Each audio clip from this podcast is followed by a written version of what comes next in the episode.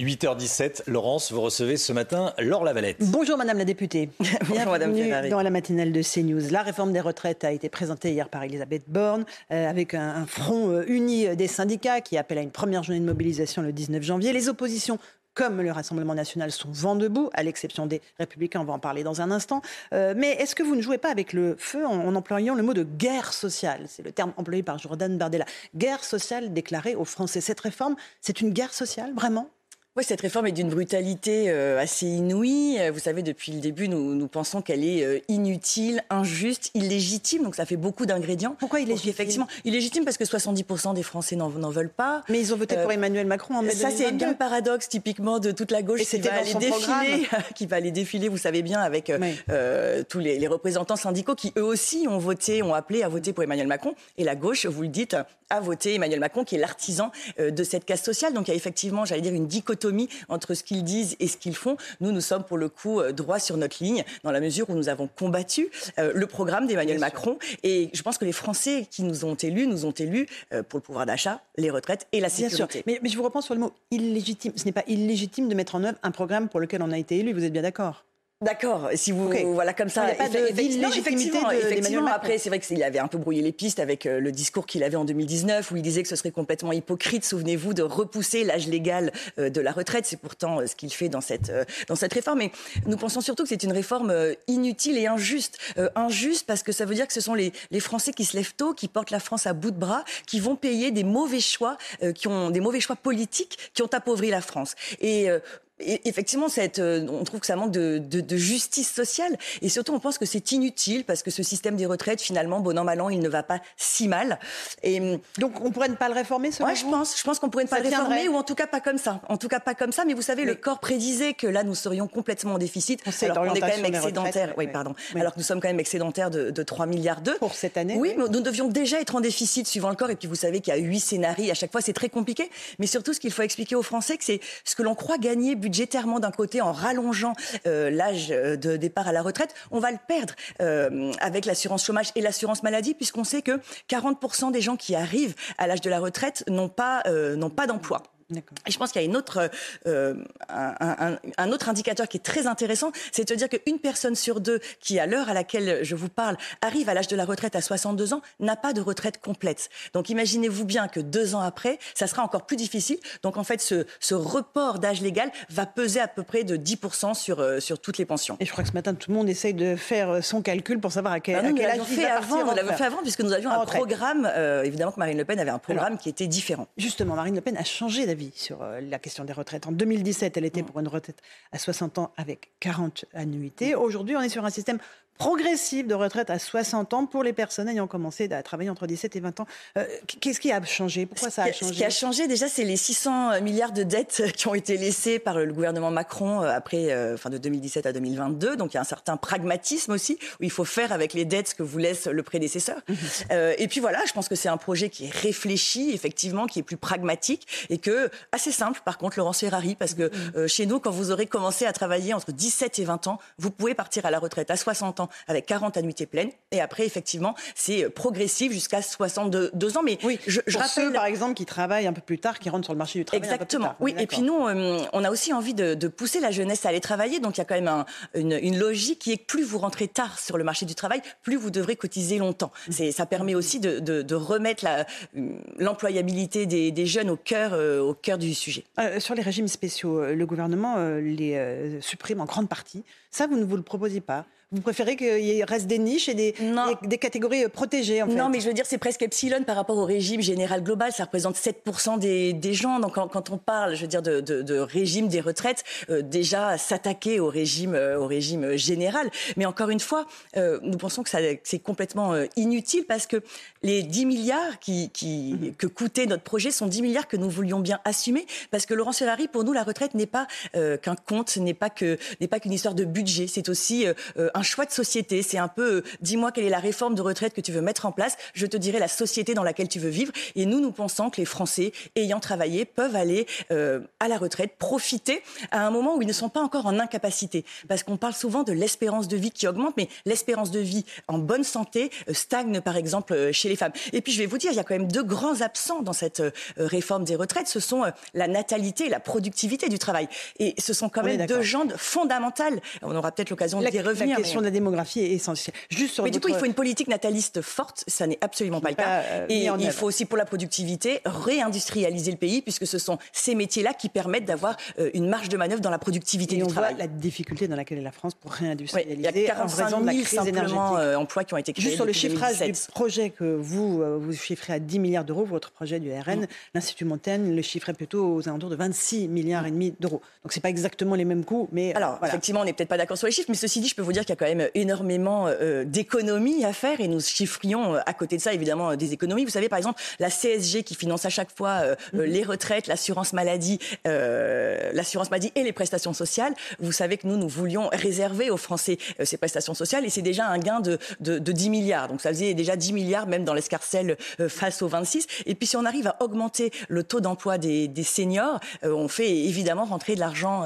c'est la question centrale à mon avis, c'est l'emploi des seniors. Et quand on dit seniors, on dit plus de 55 ans. Donc c'est encore très très jeune. Euh, le gouvernement veut créer un index pour mesurer justement l'emploi des seniors. On est un des pays d'Europe où on a le taux le plus faible d'emploi des seniors. C'est une bonne chose, ça Vous dites banco pour l'index Non, mais l'index euh, qui montre du doigt les entreprises qui respectent pas. C'est comme le euh, numéro vert antiterroriste. Enfin, je veux dire, non, je pense que c'est pas l'index. Oui, évidemment, c'est un gadget. Il faut des mesures bien plus incitatives. incitatives pardon. évidemment, l'index, je vous dis, pour moi, c'est du même acabit que les numéros verts mis en place contre le terrorisme. Mais alors, qu'est-ce qu'on fait? Parce que les entreprises, évidemment, c'est beaucoup plus facile d'employer un junior qu'un senior. Comment on les incite? Est-ce qu'il faut des mesures contraignantes C'est beaucoup plus facile, mais le problème, c'est que pour embaucher un junior, il faut aussi qu'il y ait un senior, j'allais dire, euh, qui sorte, parce que globalement, les entreprises peuvent pas avoir euh, une masse RH euh, forcément qui grossit. Donc, il faut effectivement essayer de, d'être incitatif pour que les seniors. Bah, incitatif ou alors pour le coup, on va se rejoindre et je pense que c'est un amendement que nous voterons sur le cumul emploi-retraite. Si les seniors euh, partent à la retraite, peuvent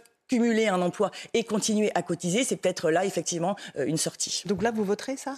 Probablement. Le cumul emploi-retraite, c'était quelque chose que nous portions. Donc comme on n'est absolument pas dogmatique et que nous votons ce qui va dans le bon sens, euh, hmm. cet amendement sera peut-être voté, mais euh, c'est sûrement le seul. Cette loi, vous ne la voterez pas, évidemment. Vous vous opposerez hmm. à, à, son adoption. les Républicains, en revanche, risquent de l'adopter. Hmm. On voit que le projet a été vraiment fait pour qu'il leur convienne. c'est une alliance qui est en train de se nouer? Je ne sais pas déjà de quel républicain parlez-vous, Laurence Ferrari, parce que est-ce que c'est de la branche Pradier? Non, est-ce que c'est de la branche Pradier à l'Assemblée nationale? Est-ce que c'est de la branche Ciotti?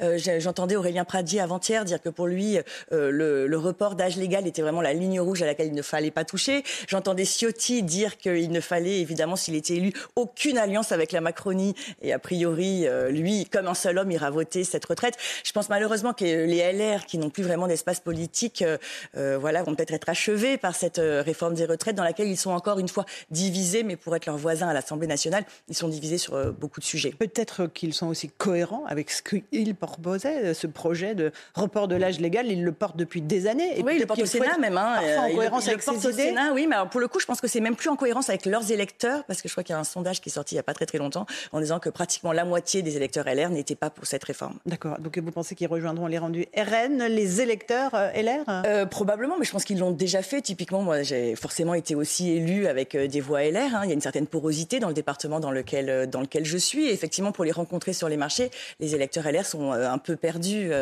dans la ligne politique de leur, de leur parti. Donc vous ne voterez pas la loi sur les retraites Et on va s'y opposer pied à pied. On va évidemment essayer de faire infléchir ce gouvernement. En vain, vous le en savez. vain, je ne sais pas, peut-être qu'ils seront touchés par la grâce, peut-être qu'on sera suffisamment convaincant. Mhm. vous savez, cette, cette réforme des retraites, elle, elle obéit aussi à une injonction bruxelloise. On a quand même fait comprendre à notre gouvernement qu'il fallait que ça passe avant l'été 2023 pour avoir l'argent du plan de relance. Et puis on va voir aussi. Ce n'est pas négligeable, l'argent du plan de relance. oui, enfin d'un côté on est contributeur net, donc il est quand même normal aussi qu'il y ait de l'argent qui nous revienne parce que c'est notre argent. Euh, après voilà, on va voir quelle est la brutalité avec laquelle ça va être fait, quel va être exactement le véhicule législatif. Mhm. euh, voilà, tout ça. Ça, ce sont des détails techniques. Les Français, ils ne voient juste que là. Ouais, c'est un 49.3. Je pense que ça ramène de la brutalité. C'est plus tellement technique. Il y a d'autres moyens pour, ne pas utiliser le 49.3. Oui, bah, les, les LR peut-être. Les LR ou passer par euh, un texte sur euh, le projet de loi de la sécurité sociale. Le pouvoir d'achat. les Français sont absolument étranglés en cette rentrée 2023. Les factures de l'alimentation, les factures énergétiques. Est-ce que la politique d'aide qui a été menée par le gouvernement, notamment sur les TPE, là, est suffisante? Est-ce qu'il faut continuer à aider, à subventionner ces toutes petites entreprises non, mais Bien sûr que c'est pas suffisant. Et ça, on le dit depuis le début. Et pourtant, nous avions voté la loi, souvenez-vous, pour le pouvoir d'achat, qui nous paraissait euh, pas être suffisante, mais comme nous avions euh, promis que nous œuvrerions pour euh, le bien des Français, même si c'était des miettes, on a trouvé que c'était des miettes qui étaient très très importantes.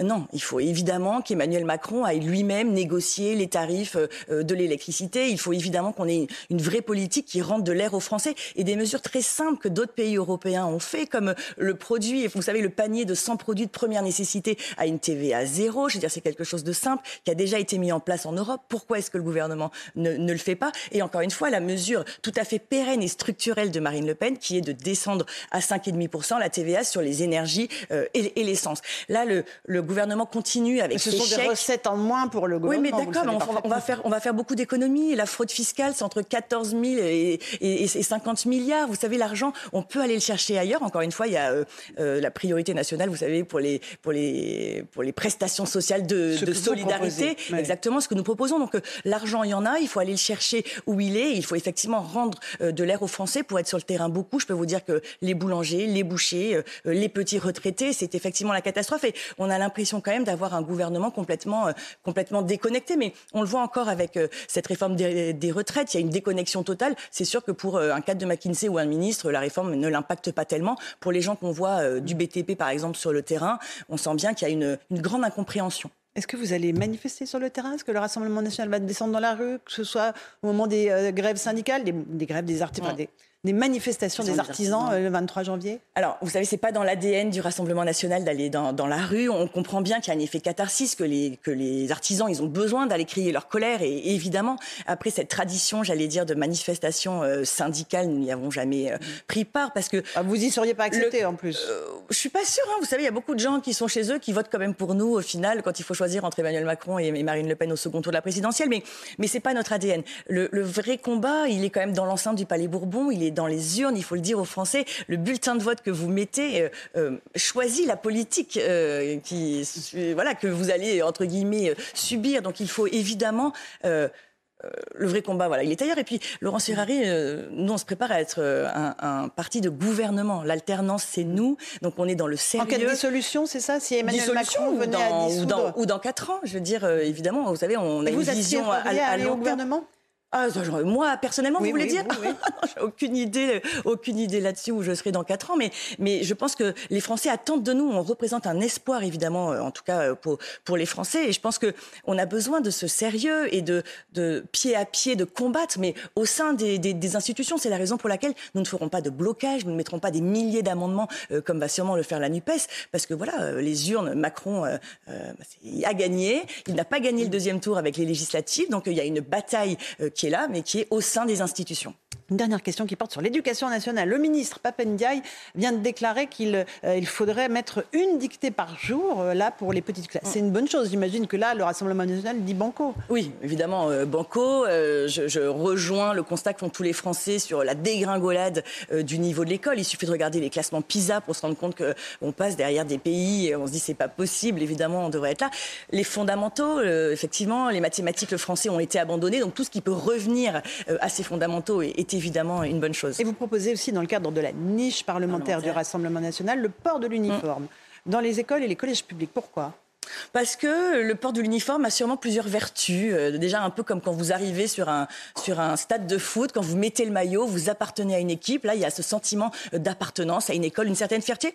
Et puis ça met tous les enfants sur le même pied d'égalité. Donc ça évite évidemment d'avoir euh, des enfants euh, qui ont des vêtements moins coûteux que d'autres et qui du coup se sentent un peu inférieurs, harcelés. On voit bien, enfin moi pour avoir cinq enfants, je vois bien mmh. comment fonctionne. Vous leur avez parlé de l'uniforme, ils vous ont dit banco eux? Mais mes enfants? Je suis pas sûre qu'ils accepteraient, mais bon. alors là, ils sont plus grands, mais en primaire, ils ont déjà été dans une école où il y avait un uniforme, et franchement, il y a une espèce d'esprit de corps. Les écoles privées. Les, les plus grands. Euh, oui, mais je pense que justement, oui, mais Laurent Ferrari, je pense que l'école publique a quand même été tellement loin de l'école de la gloire de mon père, est tellement euh, tombé loin de cette école républicaine qui était un ascenseur social, que tout ce qui peut remettre ses valeurs au centre de l'école me paraît être une bonne chose. Laure Lavalette est l'invité euh, de la matinale de CNews. Merci, à Merci beaucoup, beaucoup à Laurent vous Ferrari. et à vous, Romain pour la suite.